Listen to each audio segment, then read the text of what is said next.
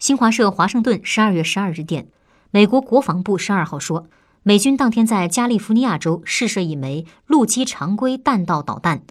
该导弹在飞行超过五百公里后落入大海。